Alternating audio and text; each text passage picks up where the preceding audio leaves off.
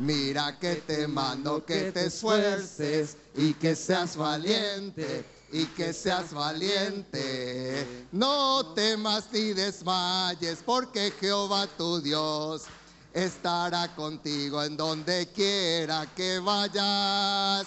No temas ni desmayes, porque Jehová tu Dios estará contigo en donde quiera que vayas. Mira que te mando que te esfuerces y que seas valiente y que seas valiente.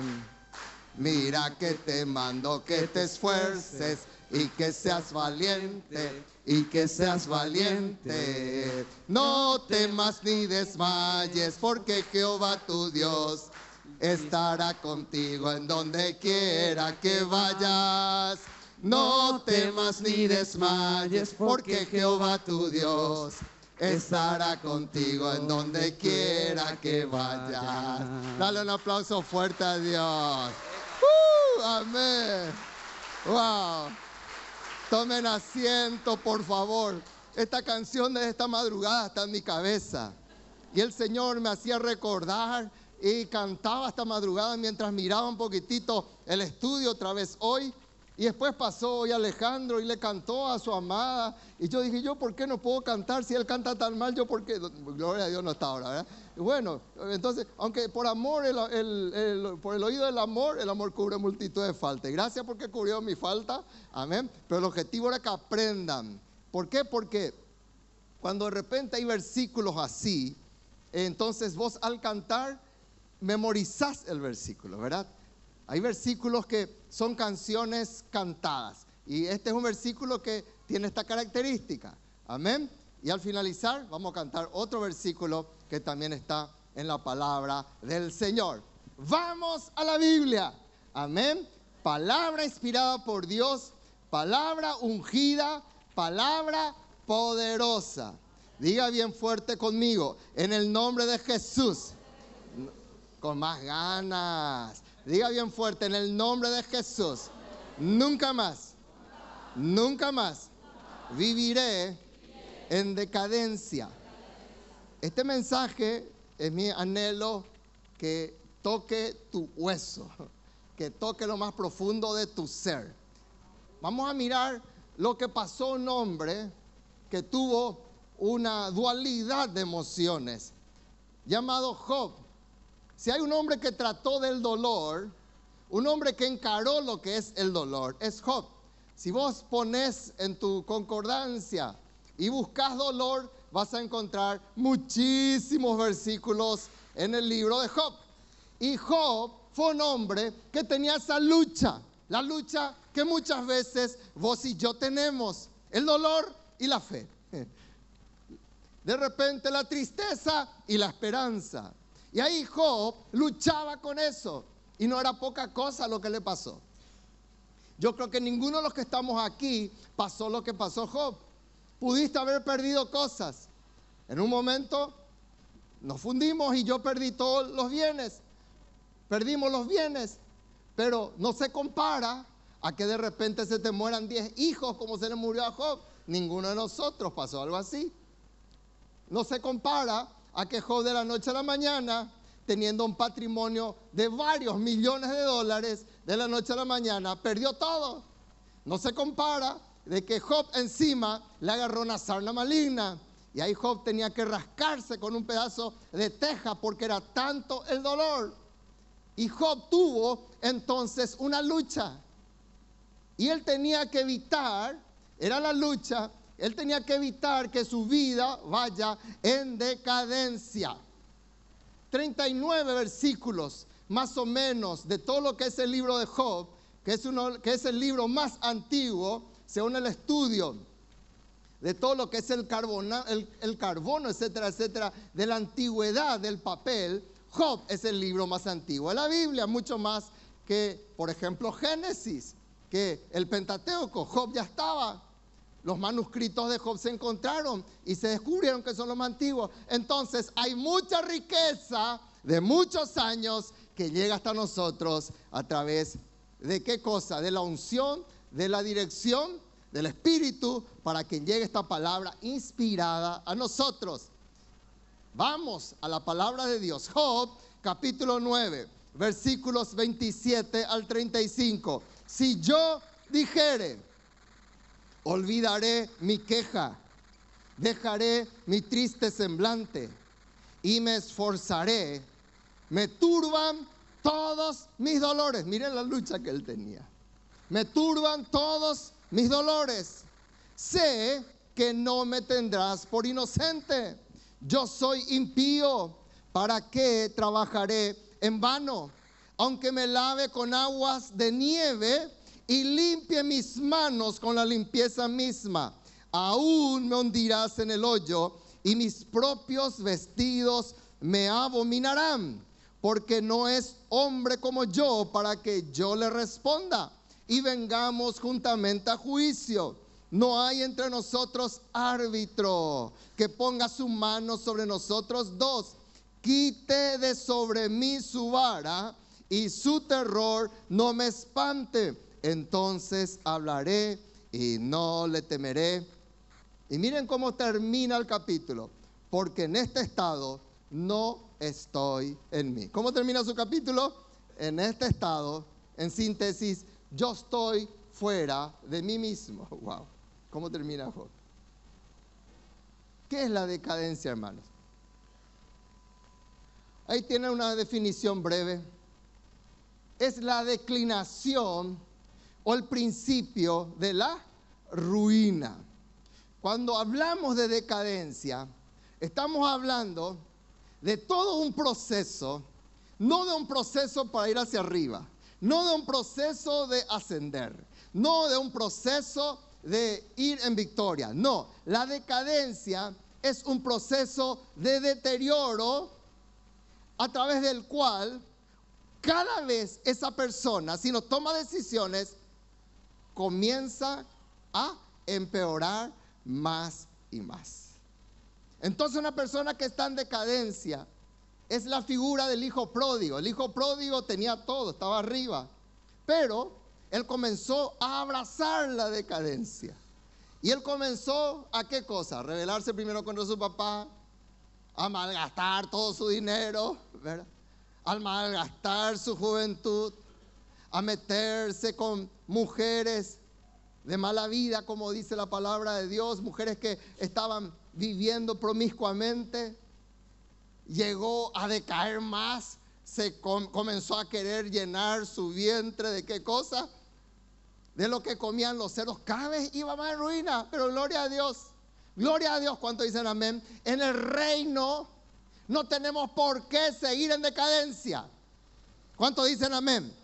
Hay personas que ya no salen de su decadencia. Hay personas que llegan a ese punto y lo único que dicen es me voy a tirar del puente, me voy a suicidar, voy a huir, voy a, destruir todo. Pero la persona que se despierta y dice, yo no voy a caer en esto, sino que me voy a levantar en el nombre de Jesús. No permite que estos sinónimos hagan impacto por más tiempo en su vida. Ahí están algunos sinónimos. ¿Cuáles son? Decaimiento. ¿Cuántos alguna vez se sintieron decaídos? ¿Cuántos alguna vez se sintieron débiles? ¿Cuánto alguna vez se sintieron que iban hacia abajo? El ocaso, disminución, la caída, descenso. Pero esto es lo más grave, ir al retroceso. Y después deterioro. Y una persona que está en decadencia ya no tiene ni moral, ya no tiene principios, le da igual robar, le da igual estafarle a su mamá también si es necesario. Ya no tiene ningún principio. ¿Por qué? Porque ya entró en la degeneración. Y ahí es donde el apóstol Pablo dice que prácticamente ya cauterizó su conciencia, ya no le afecta nada lo que está pensando. Y Job está en una situación así. Job está en un momento difícil. ¿Saben cuáles son los antónimos de decadencia? Auge, esplendor, apogeo. Es lo inverso de lo que es la decadencia. Dios quiere llevarte a la victoria. Dios quiere llevarte al esplendor. Dios quiere que vos y yo seamos más que vencedores en Cristo Jesús. Y el diablo te quiere llevar a la decadencia, al debilitamiento, al ocaso, a la tristeza. Él vino para hurtar, matar y destruirte. Y él no va a parar hasta cumplir el triple propósito. Y Job tenía que despertarse. Y él estaba fuera de sí. Y yo quiero en esta noche hacer dos comparaciones. ¿Qué pasa con un hijo de Dios que está en decadencia? Que está fuera de sí. Porque en el mundo, hermanos, es hasta previsible, es hasta el lenguaje del mundo que las personas que son hijos del maligno básicamente viven en, decadencia. Por eso, por más dinero que tengan, los grandes artistas, los grandes jugadores, los grandes este, políticos están viviendo vidas tristes y miserables en decadencia, aunque tengan dinero. Pero los hijos de Dios, que conocemos la verdad, tenemos la oportunidad de salir de cualquier debilitamiento, de cualquier decadencia en el nombre de Jesús. Job decía, porque en este estado no estoy en mí. Por eso coloqué allí, ¿qué pasa cuando uno está fuera de sí? Primero, mirando los principios que Job nos dejó aquí. Primero, una persona en decadencia vive como Job, turbado con sus dolores. Versículo 28, me turban todos mis dolores. ¡Wow! ¡Qué triste! Cuando un hijo de Dios solo te habla de su dolor, eso es un paso a la decadencia. Todos tenemos dolores, ¿sí o no? Todos tenemos de repente desilusiones. Todos hemos pasado momentos adversos. La persona que vos pensabas que nunca te hubiera traicionado, te traicionó. La persona que vos confiabas, como dijo el propio Señor Jesús, hasta el que metía su pan en mi plato, ese fue el que me traicionó, dice. Pero Jesús no hizo apología de su dolor. Y Job sí estaba haciendo. ¿Por qué? Porque él estaba con dolor. Claro que uno puede estar con dolor. Claro que el Hijo de Dios está expuesto. Pero no vivas hablando de tu dolor en el nombre de Jesús. Amén o no amén. Porque esto va a afectar tus emociones. Miren lo que dice una vez más Job. Miren, más su carne sobre él, ¿qué cosa? Se dolerá y se entristecerá en él su alma. Una persona que solo habla de su dolor afecta su alma, afecta su comunión con Dios, afecta todo su ser. Porque nosotros en el nombre de Jesús tenemos que salir de ese dolor para la gloria del Padre. Una persona que solamente vive hablando de su dolor, es una, muéstrenme esa persona y le voy a mostrar una persona que no duerme bien. Miren lo que dijo Job, volvemos con Job, cómo hablaba Job del dolor. La noche taladra mis huesos y los dolores, ¿qué pasa con sus dolores? Que me roen, no reposan. Él quería dormir y ese dolor la atormentaba. No podía dormir, no podía conciliar el sueño. En el nombre de Jesús tenemos que levantarnos por eso hay una linda noticia. Ya 750 años antes de Cristo, perdón, Isaías lo presenta a Cristo como quien, ahí está, despreciado, como dice la Biblia, desechado entre los hombres, como era Cristo. Digan conmigo, varón de dolores. Amén. Él era varón de dolores. Él era, él es experimentado en quebranto. Aleluya. No quiere decir que Cristo hizo apología de su dolor, que Cristo hizo apología de su quebranto. Lo que la Biblia está diciendo es que Él asumió el dolor, Él asumió el quebranto, Él asumió nuestras tristezas, Él asumió nuestras derrotas, lo cargó sobre sí para que nosotros aprendamos de Él y salgamos en victoria y no llevemos nosotros el mismo dolor, no llevemos nosotros el mismo quebranto, porque para eso Él llevó, como varón de dolores, llevó tu dolor. Vos no tenés el derecho a llevar más tu dolor. Lo que tenemos que hacer es echar nuestro dolor sobre Él. Tenemos que echar nuestra ansiedad sobre Él. Tenemos que irnos, Señor, este es mi quebranto. Y Él te dice, vení a mí yo soy experimentado en quebranto. Aleluya. ¿Cuánto le aplauden a Dios y le dicen, gracias Señor, porque Él es el varón de dolores?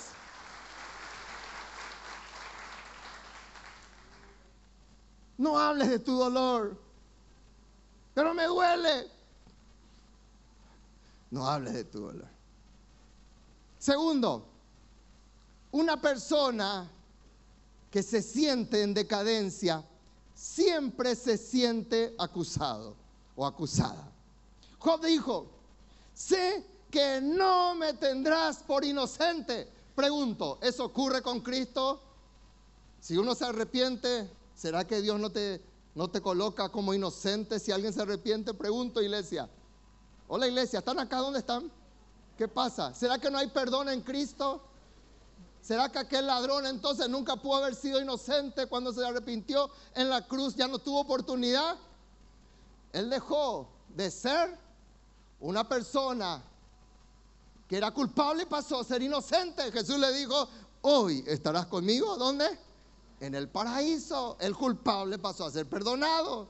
Y Job se sentía en tanta decadencia que él se sentía acusado por todo. Personas que viven acusándose siempre.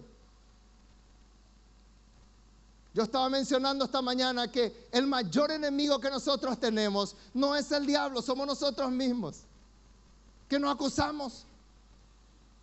Y nos acusamos de cosas que Cristo ya nos perdonó. Si Cristo ya nos perdonó, si Cristo ya nos limpió, no tenemos el derecho de volver a sacar eso. Porque la Biblia dice, nunca más, digan conmigo, me acordaré de tus pecados y transgresiones, dice el Señor. Y si vos y yo venimos, Dios te va a tomar por inocente. En Romanos 5.1 dice que somos justificados por la fe. ¿Qué quiere decir eso? La palabra justificación en el derecho quiere decir que Dios nos mira como si nunca hubiéramos pecado. Aleluya. Wow, eso es fuerte.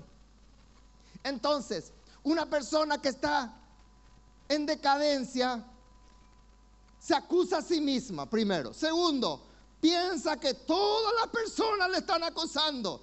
Ya me está mirándolo otra vez con mal. ¿Qué es lo que quiere aquel de mí?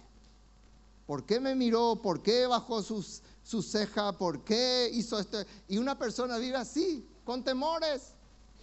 Seguramente me van a echar a mí. Seguramente en el próximo despido yo, siempre Él es el que dice eso. Nunca habla en fe. Nunca se perdona. Su mayor enemigo es el mismo. Proverbio 28.1 dice, huye el impío. El impío sí tiene esa característica. Nadie le persigue, pero él se siente perseguido. No puede ni conciliar tranquilo el sueño. Pero el que es justo está confiado como un león, dice la palabra de Dios. Eso proyecta. Y esa persona cree que todos son sus enemigos. ¿Por qué me hicieron esto? ¿Por qué tomó una decisión así conmigo? ¿Por qué luego esto y aquello? Cuando lo correcto hubiera sido pensar, ¿será que yo no fallé? ¿Será que yo no me equivoqué? ¿Será que yo no tengo que arrepentirme? ¿Será que yo también no tengo que dar ese paso? Pero la persona que está en decadencia piensa de que él siempre va a vivir acusado. Y la peor cosa, hermanos, es vivir sintiéndonos acusados siempre. Todos para Él son sus enemigos. Levanten su mano y digan el nombre de Jesús. ¿Cuántos dicen amén? El nombre de Jesús. Gracias Señor, porque en ti hay perdón, en ti hay liberación, en ti hay victoria. Tercero, una persona en decadencia siente que sus esfuerzos son en vano. Miren lo que dijo Job, ¿para qué trabajaré en vano? Entonces la persona que está en decadencia, como está decaída, como está debilitada, esa persona dice, ¿para qué voy a trabajar más? ¿Para qué me voy a forzar? Ya se perdieron mis hijos, ¿para qué me voy a forzar? Yo quiero levantar mi célula y no vino nadie, ¿para qué voy a hacer? Eso ya me pasó hace cinco años, ¿por qué voy a volver a hacerlo? Todo lo que yo hago es en vano, porque eso hace el diablo para llevarnos a la decadencia. Para que vos y yo hagamos huelga de brazos caídos. ¿Para qué voy a forzarme en restaurar mi matrimonio? ¿Para qué voy a luchar en tener comunión con Dios? Todos mis esfuerzos son en vano. Y llega el punto que esa persona dice, ya no tengo fuerza para volver a intentar. Y ahí es cuando es papita para el loro y cuando el diablo ya tiene la libertad de moverse. Levante su mano y diga en el nombre de Jesús. Vamos bien fuerte, iglesia, en el nombre de Jesús. Yo proclamo que todo lo puedo. Otra vez, todo lo puedo en Cristo que me fortalece. Y aunque me equivoqué, aunque me caí, me volverá a levantar en el nombre de Jesús. Porque aunque siete veces el justo cayere, de allí lo levantará Jehová. Denle un aplauso fuerte a Dios y créale al Señor. Vuelva a intentar. Te fundiste, vuelve a intentar en el nombre de Jesús. Tomás Alva Edison decía, yo ya tengo la forma después de mil fracasos. ¿Cuántas veces fracasó? Mil veces. Y él dijo, ahora yo sé, mil veces ya sé cómo no tener una luz en la bombilla. mil veces, hermano. Y él decía, ya sé cómo no hacer, ahora tengo que aprender en cómo hacer, decía. Gloria a Dios. Y mediante eso, miren hermano, qué bendición tener las luces, ¿verdad? Porque un hombre no desistió y porque un hombre no dijo mi trabajo es en vano. Cuarto, una persona en decadencia vive pensando que ya no tiene escapatoria. Miren lo que dijo Job. Aunque me lave con aguas de nieve y limpie mis manos con la limpieza misma, aún me hundirás en el hoyo. ¿Será que Dios quiere hundirnos en el hoyo? No, no es Dios. Pero Job pensaba así. Aún me hundirás en el hoyo.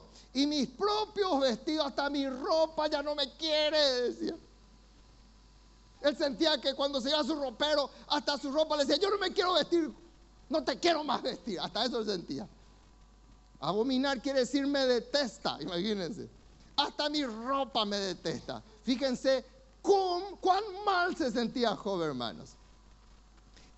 Una persona que está en decadencia piensa que todos sus esfuerzos, porque trata de hacer sus propios esfuerzos, metió su intención, metió la religión, metió sus buenas obras, pero no lo hizo en Dios. Y en serio, eso fue en vano. Por eso menciona aquí Job algo muy interesante. Y comencé a mirar un poquitito qué es lo que quiere decir aquí cuando dice, aunque me lave con aguas de nieve. En la época de Job, me reí mucho cuando leí eso, pero les voy a contar. Cuando había nieve, ellos juntaban la nieve. Ellos, si es posible, hacían un agujero donde había agua con nieve y se metían allí, en, en el agua helada. Y si es posible, se bañaban con nieve, porque ellos creían dos cosas. Uno, que eso les limpiará de sus pecados. Y dos, que les iba a hacer más blancos. Yo estaba bromeando de que si Michael Jackson sabía eso, iba a bañarse todo el día en la nieve, si así fuera, ¿verdad? Entonces, lo que Job está diciendo, aunque yo haga mi propio esfuerzo, aunque yo trate de lavarme con agua de nieve, aunque yo haga todo eso, eso no me sirve. Y es cierto, no te sirve. Pero él aumentó su índice de culpabilidad diciendo que Dios inclusive era el que le colocó a él en el hoyo.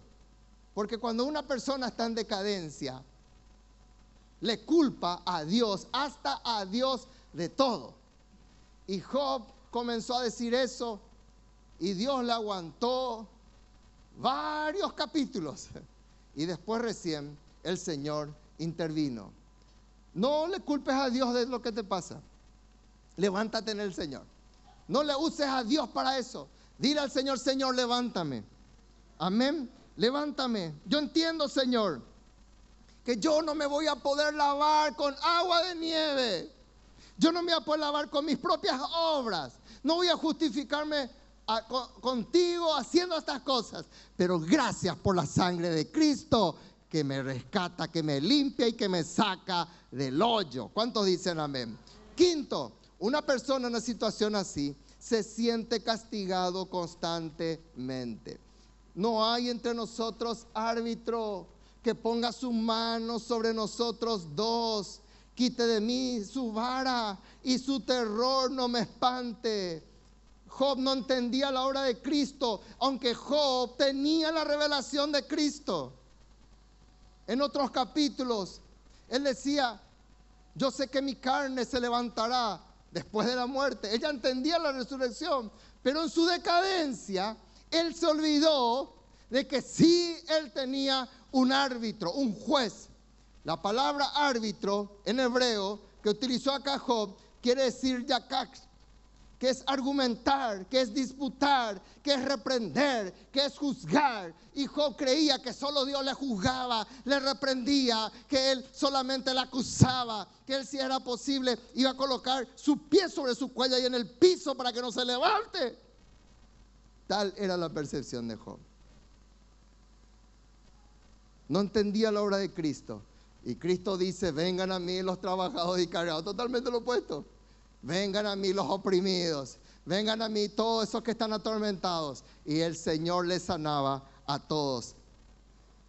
Vamos ahora al volver en sí. Levanten su mano y digan el nombre de Jesús. Yo cancelo todo lo anterior.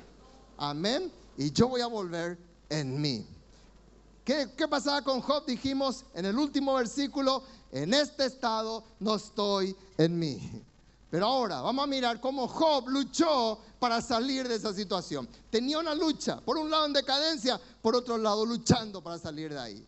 Y es mi anhelo que esa segunda parte, el volver en sí, sea el que prevalezca en tu vida y en la mía. Primero, ¿cómo yo salgo para vencer la decadencia? Levante su mano y diga, en el nombre de Jesús, bien fuerte, en el nombre de Jesús, olvidaré mi queja.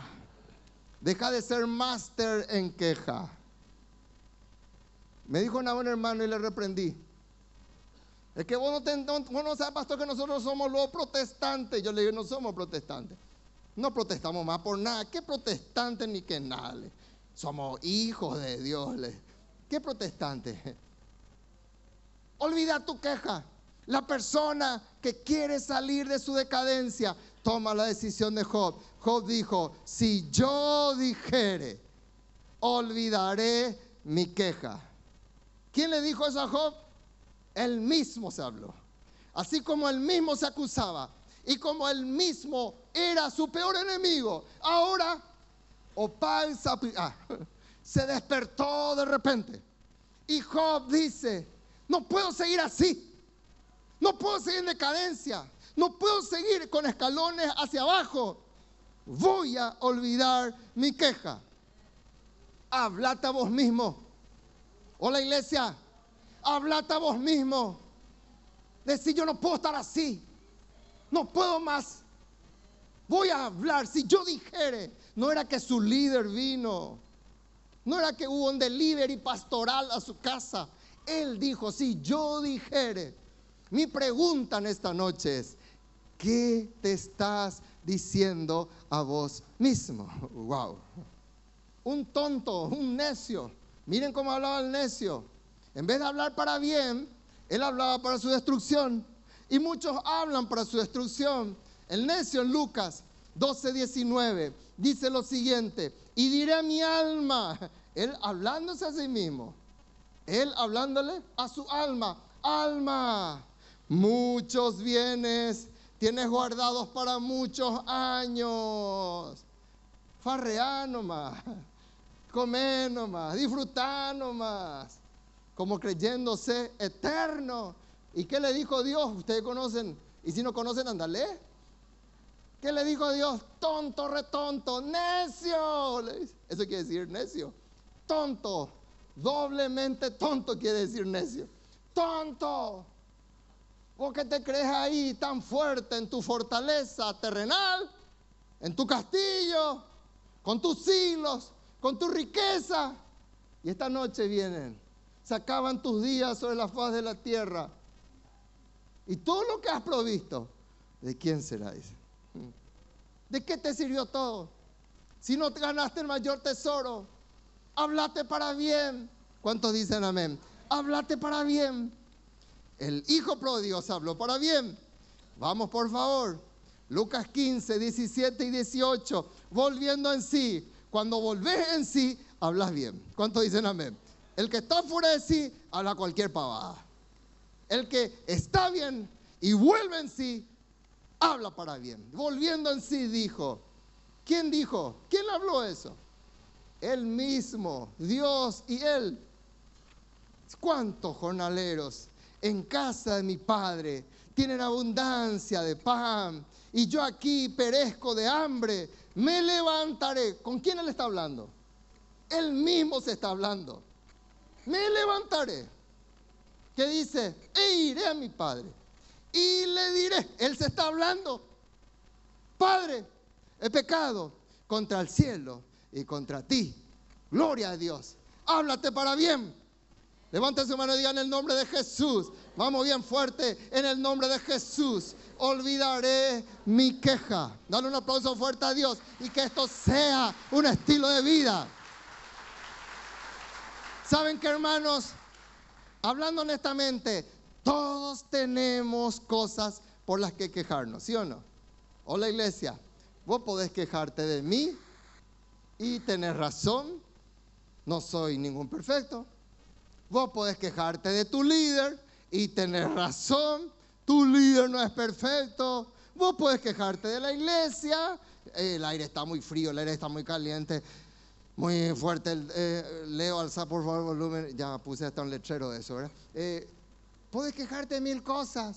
Puedes quejarte de la ciudad, puedes quejarte de la intendencia, de la gobernación, del gobierno, del país. Puedes quejarte de todo, pero eso no te va a bendecir nada. Levante su mano y digan el nombre de Jesús.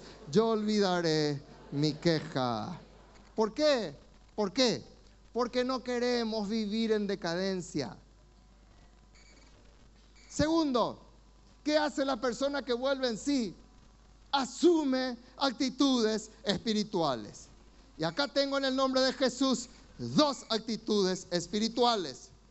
La actitud, ya expliqué varias veces, es la disposición del ánimo que se exterioriza. Hay personas que toman decisiones y dicen, a partir de ahora me voy a levantar temprano y voy a orar y buscarle a Dios, por ejemplo. Pero nunca hace. Eso fue una mera intención, no es una actitud. La actitud es cuando vos ya te disciplinas y cuando vos ya das los pasos correspondientes. Y Job tomó actitudes espirituales. ¿Cuál es la primera actitud? Primero, versículo 27, dice, voy a dejar mi triste semblante. ¡Wow! Voy a dejar de tener mi triste semblante. Decirle a que está a tu lado, cambia tu cara. Muchos no dijeron, pero cambia tu cara. Dejaré mi triste semblante. Oh, la iglesia. Amén. Pero pastor, entonces yo no puedo estar serio. Tengo que reírme todo el día. No, no es también tener cara de bobo, hermano. No estoy hablando en ese sentido. Ah, porque estoy pensando. No, de repente estamos. Pero hay personas que viven con cara larga todo el día, nunca se ríen. Una persona así es una persona en decadencia. Diga bien fuerte conmigo, dejaré mi triste semblante. Caín, por ejemplo, ayer estaba ministrando esto entre allí en el campamento, en el retiro. Caín Dice la palabra de Dios que primero se ensañó. Ensañar quiere decir tomar ventaja de un débil. Eso es ensañarse. Y después dice, decayó su semblante. Y Caín no renunció a ese semblante feo. Y Dios viene a visitarle. Y Dios le dice, ¿por qué está así tu cara? ¿Por qué estás así, Caín? Vamos, levántate. Enseñoreate ese pecado. ¿Y, ¿Y qué pasó con Caín? Caín no cambió. Él siguió con su cara larga. Él siguió con su actitud. Y esa actitud le llevó al odio. Esa actitud le llevó al homicidio. Y le mató a su hermano. Es muy fuerte. Miren lo que dice el Proverbio 17, 22. El corazón alegre. ¿Qué hace el corazón alegre? Constituye buen remedio. Mas el espíritu seco seca los huesos. Wow. Vale la pena. ¿Cuánto dicen amén? Vale la pena sonreír aún en las adversidades. Vale la pena sonreír aún en los momentos difíciles. Porque digan conmigo, no quiero vivir en decadencia. Otra actitud, dice Job, capítulo 27, versículo 27 dice, y me esforzaré. Digan conmigo, me esforzaré. Otra vez, me esforzaré para bajar de peso. ¿Qué tenemos que hacer? Para ser disciplinados, ¿qué tenemos que hacer? Para hacer ejercicio, ¿qué tenemos que hacer? Esforzarnos para salir de la miseria. Algunos dicen, yo voy a salir de la miseria. Y no te esforzas en diezmar, en ser fiel a Dios. ¿Cómo Dios te va a bendecir? Si no tomas decisiones espirituales. No te esforzas. Y se te dice, tu líder te llama y te dice, ven a la célula, no te esforzas. Estoy caigo ahí. Hoy hay partido. Y querés salir de la decadencia y no te esforzás. Pero para cualquier otra cosa te esforzás. Cuando vino Lady Gaga, hermano, había más de cinco a seis cuadras, las personas formando fila para entrar, esperando casi 24 horas.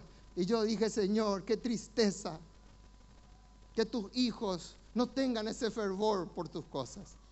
No nos esforzamos. Y si no nos esforzamos, las cosas no van a cambiar. Hola iglesia, los dos hay que esforzarse en el matrimonio. Padre e hijo tienen que esforzarse.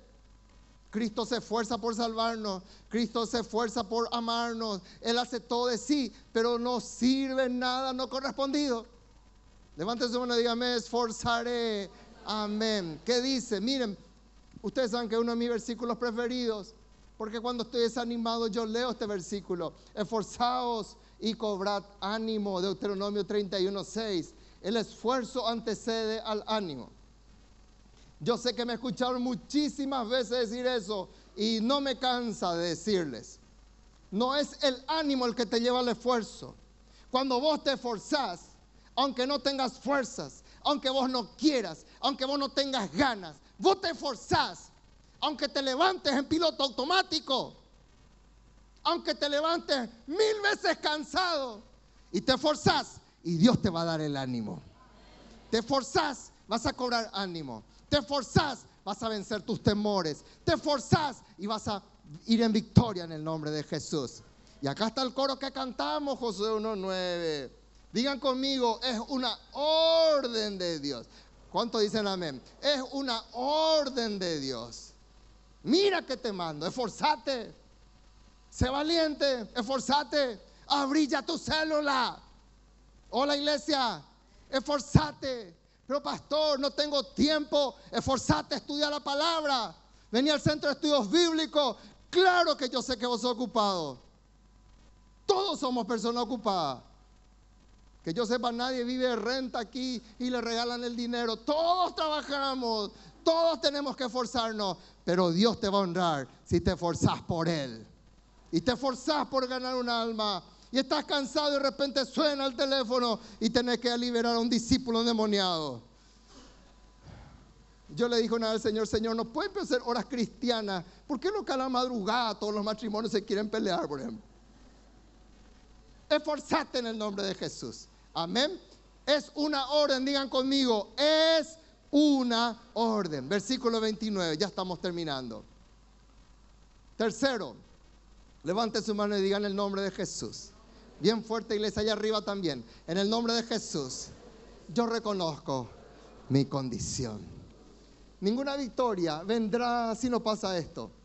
Job dijo, yo soy impío. No le dijo, Bildad, vos sos el impío. No le dijo a su otro amigo, mira, vos sos el impío. ¿Qué dijo Job? ¿Qué dijo Job? Yo soy el que falló. Yo soy el que pequé. Yo soy el que me equivoqué. No es culpa de mi líder porque mis hijos están así. Es culpa mía. Es tu culpa, papá. Es tu culpa, mamá. No es culpa de otros. No es culpa del gobierno. Job dijo, yo soy impío. Vos y yo cometimos muchos errores, ¿sí o no, iglesia? Levante la mano y diga, ¿es cierto o no es cierto? ¿Estoy hablando verdad o no? Pero qué lindo cuando vos y yo decimos, yo me equivoqué. Yo fallé. Yo pequé. Y la Biblia dice que si confesamos nuestros pecados, aleluya, Él es fiel y justo para perdonar nuestros pecados y limpiarnos de toda maldad. Conclusión. Vamos a la conclusión. Levante su mano y diga en el nombre de Jesús. Bien fuerte allá arriba en el nombre de Jesús. Yo no terminaré mis días en decadencia. No terminaré este mes en decadencia. En el nombre de Jesús. No terminaré decaído. No terminaré debilitado. No terminaré en retroceso. En el nombre de Jesús. Yo me levantaré y hoy me levanto en el nombre de Cristo Jesús. Miren cómo dice el apóstol Pablo. El apóstol Pablo es un campeón, hermanos. Estando preso, garroteado, le azotaron 39 veces. No era con una hojita de guayaba, con un gajo de guayaba. Era con vara. Y Pablo dice estas palabras. Porque esta leve tribulación momentánea. ¿Él está haciendo apología a su dolor o la iglesia? No. Él dice, no. Este dolor es una leve tribulación momentánea. Algunos porque le falta el dinero se le cayó el mundo. Algunos porque no tienen la ropa nueva se le cayó el mundo. Ah, la peor tragedia luego. Pablo dice, lo que yo estoy pasando es una leve tribulación momentánea que va a generar dos cosas. Primero, va a generar un cada vez más excelente. O sea que lo que está diciendo Pablo es, esta situación adversa va a generar en mí excelencia. ¿Cuántos dicen amén? ¿Cuántos levantan su mano y le dicen, Señor, yo quiero salir aprobado de la situación adversa? Yo no quiero ser un mediocre. Yo no quiero ser un decadente. Yo no quiero, Señor, ir cada vez más debilitado. Yo quiero salir en victoria y salir en excelencia. ¿Y qué dice Pablo? Esta leve tribulación momentánea va a traer en mí un mayor peso de gloria la gloria de Dios será tan pesada sobre tu vida que Dios te va a levantar tan fuerte. Y vos nunca más te vas a sentir como Job. Ah, estoy en el hoyo. Nadie lo me quiere. Nadie lo me ama. No, el eterno peso de la gloria de Dios. Y vos vas a ir, aunque estás pasando momentos difíciles, la gloria de Dios estará sobre tu vida. Y todos verán cómo el Señor te saca esa situación y vos vas a poder decir como dijo David, Señor, estando él, estando él en la cueva, él dijo, Señor, vos sos mi gloria. Y vos sos el que levantás mi cabeza. ¿Cuántos dicen amén? ¿Qué vas, vas a seguir siempre en, en decadencia? ¿Te está pasando la vida y no estás tomando decisiones de victoria. Y cada vez estás metiendo más, te estás embarrando más, cuando que lo correcto es que vos y yo le digamos, Señor, no quiero más estar ahí. Hoy vuelvo a este nivel arrepentido. Me levantaré e iré a mi casa y diré, Padre, he pecado contra el cielo y contra ti, aunque no sea digno de ser llamado uno de tus hijos. Y el padre va a decir, ¿qué va a decir? Cierto, culpable, juicio. ¿Qué va a decir el padre? El padre va a decir, hagamos fiesta. Mi hijo reconoció, mi hijo se arrepintió. Y el que estuvo en decadencia, el que quería comer la comida del chancho, va a ser restaurado para la gloria del Padre. Y vas a tomar tu barrio para Cristo. Y vas a salir y contar cuán grandes cosas Dios ha hecho contigo. Cómo el Señor tuvo de ti misericordia.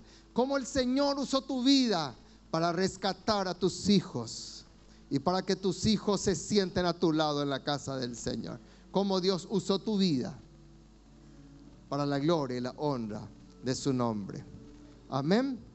Pónganse de pie, por favor. Hable con Dios en este momento. No escucho, hablen con Dios.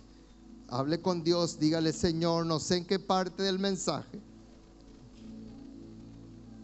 Podemos mostrar, Pame, 1 Pedro 5:10. Y nos preparamos para cantar esta canción. Dice así esta canción. Mas el Dios, vamos iglesia, de toda gracia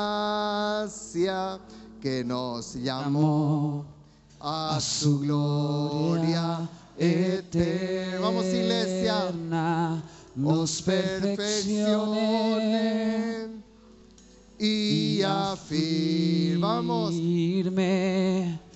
fortalezca y establezca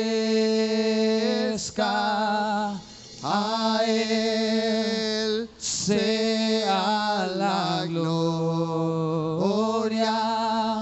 a Él sea el imperio por los siglos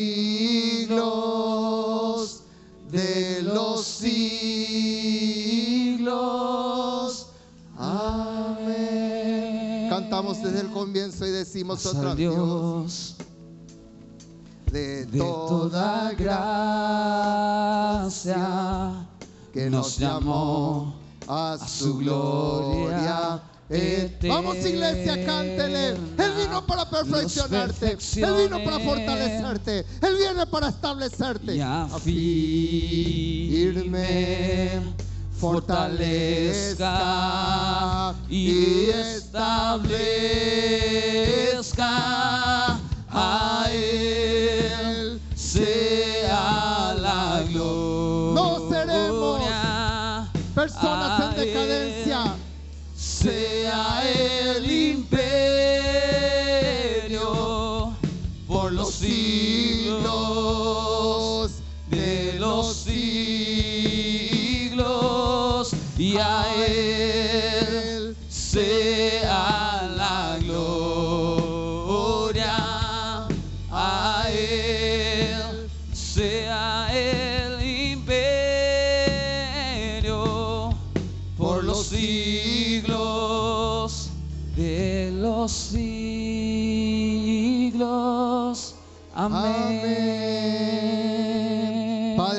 noche venimos a ti, Señor, Amén. renunciando a estar fuera de nosotros.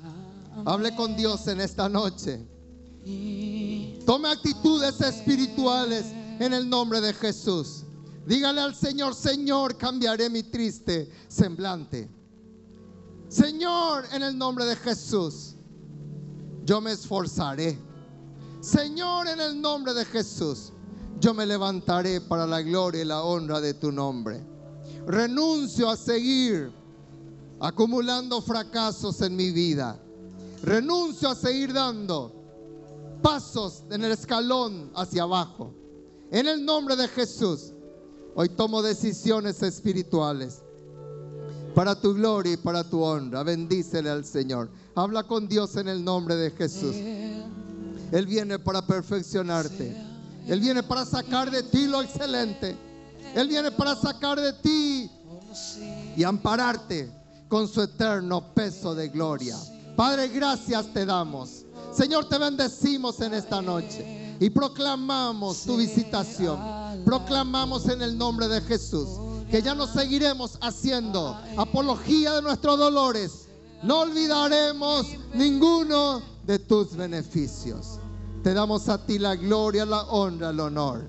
Y vamos a nuestras casas, Señor, proclamando tus bondades, proclamando, Señor, que en esta noche ya no tendremos ese insomnio. Di conmigo, en paz me acostaré. Vamos iglesia, vamos iglesia, en paz me acostaré. Paz Y asimismo dormiré. Y asimismo porque dormiré. solo tú, Porque solo oh tú, Dios, oh Dios, me haces, me haces vivir, vivir confiado. confiado. Que así sea. Que Dios te bendiga en el nombre de Cristo Jesús. Amén. Amén. Y amén.